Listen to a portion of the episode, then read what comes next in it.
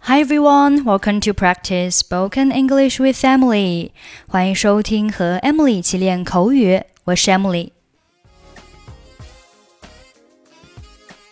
今天我们要学习一个单词，叫做 bomb。bomb bomb b o m b 这个单词的发音读作 bomb，注意不是 bomb。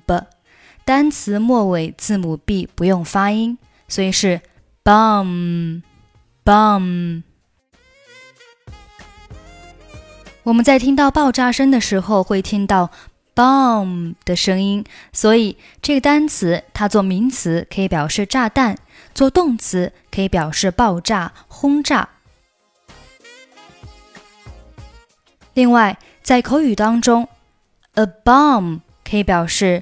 失败的表演或者事件，a bad performance，或者是 a bad event。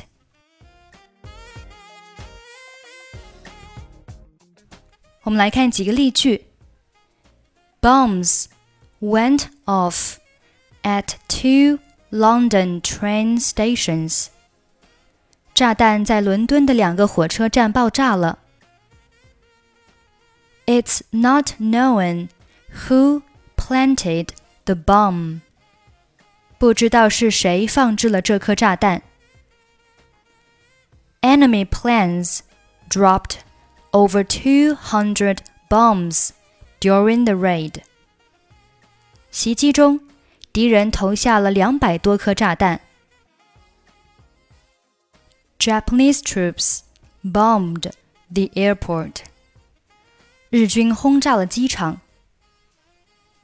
That musical was a complete bomb in Broadway. 那出音乐会在百老汇的演出彻底失败。我不喜欢这部电影，这是部烂片。I don't like this movie. It's a bomb. 听着，我已经付了票钱，所以不管你喜欢不喜欢，我们得看完它。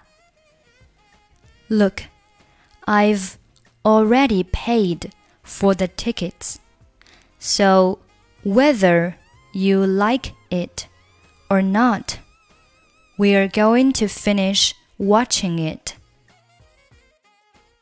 好吧，给我随身听，我听音乐好了。Well. Give me the Walkman. I'll listen to the music then. 别这样，试一下吧，电影才刚开始。Come on, give it a chance. The movie just started. I don't like this movie. It's a bomb. Look, I've already paid for the tickets, so whether you like it or not, we're going to finish watching it. Well, give me the Walkman. I'll listen to the music then. Come on, give it a chance. The movie just started. Okay, that's it for today. Thanks for listening.